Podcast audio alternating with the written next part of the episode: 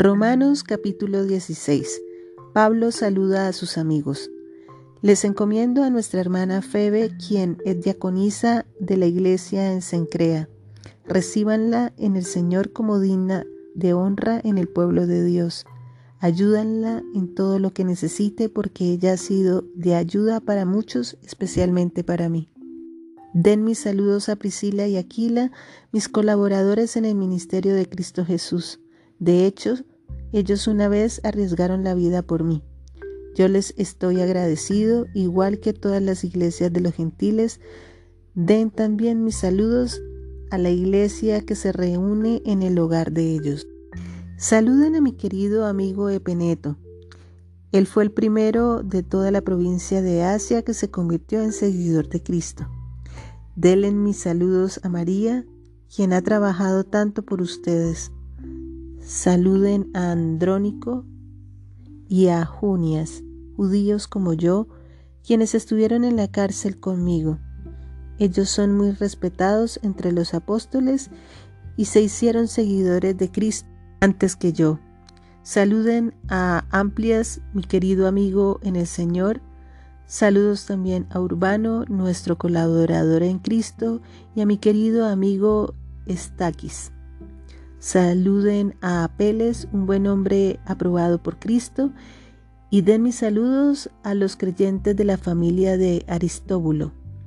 Saluden a Herodión, judío como yo. Saluden a los de la familia de Narciso, que son del Señor. Den mis saludos a Trifena y Trifosa, obreras del Señor, y a la amada Persidia, quien ha trabajado tanto para el Señor. Saluden a Rufo, a quien el Señor eligió para hacer lo suyo, y también a su querida madre, quien ha sido como una madre para mí. Den mis saludos a Asíncrito, Flegonte, Hermas, Patrobas, Hermes y a los hermanos que se reúnen con ellos. Saluden también a Filólogo, Julia, Nereo y su hermana y a Olimpas y a todos los creyentes que se reúnen con ellos. Salúdense unos a otros con amor cristiano. Todas las iglesias de Cristo les envían saludos. Instrucciones finales de Pablo.